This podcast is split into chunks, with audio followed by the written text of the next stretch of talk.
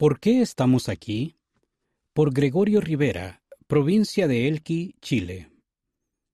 Dejamos nuestro empleo, vendimos todo y nos despedimos de la familia y de los amigos para mudarnos a un lugar donde nunca habíamos estado antes. Yo trabajaba durante el día y mi esposa Ellen por la noche. Apenas nos veíamos el uno al otro y no teníamos ni noche de hogar ni oración familiar. Asistíamos a la reunión sacramental, pero nos faltaba compromiso hacia el Evangelio. Comenzamos a experimentar el vacío que viene de centrarse en las cosas del mundo en lugar de las cosas del Señor. Sentíamos que el Padre Celestial deseaba más de nosotros. Así que fuimos al Templo de Santiago, Chile, para recibir guías sobre cómo podíamos mejorar. Ambos recibimos la impresión de que teníamos que mudarnos con nuestras pequeñas hijas desde Santiago hasta la zona de Coquimbo en la costa norte.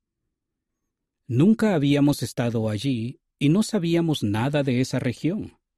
Sin embargo, renunciamos a nuestro empleo, vendimos todo y nos despedimos de la familia, de los amigos y de mis estudios universitarios. En Coquimbo no conocíamos a nadie y no teníamos nada de dinero.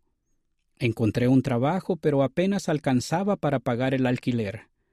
Nos preguntábamos, ¿por qué estamos aquí? Ellen se preguntaba si había algo que ella pudiera hacer para ayudar a pagar las cuentas. Un día cosió un forro nuevo para una de las sillas viejas. Voy a ponerla a la venta y ver si alguien la compra, dijo ella. Alguien la compró. Llena de ánimo, Ellen aprendió más sobre cómo retapizar muebles y comenzó a hacer publicidad y a recibir encargos. En 2016 fui llamado como obispo de nuestro nuevo barrio. Con mi trabajo, mis estudios universitarios reanudados y mi llamamiento, una vez más apenas veía a mi familia. Esto no está funcionando, dijo Ellen. ¿Por qué no trabajas conmigo? Te enseñaré cómo hacerlo. Estarás en casa y además tendrás más flexibilidad con el llamamiento. Me preocupaba dejar mi trabajo. Pero Ellen sugirió que orásemos al Padre Celestial y dijéramos, Este es nuestro negocio. Vamos a hacerlo juntos. Por favor, muéstranos cómo podemos hacer que funcione mientras Gregorio sirve como obispo.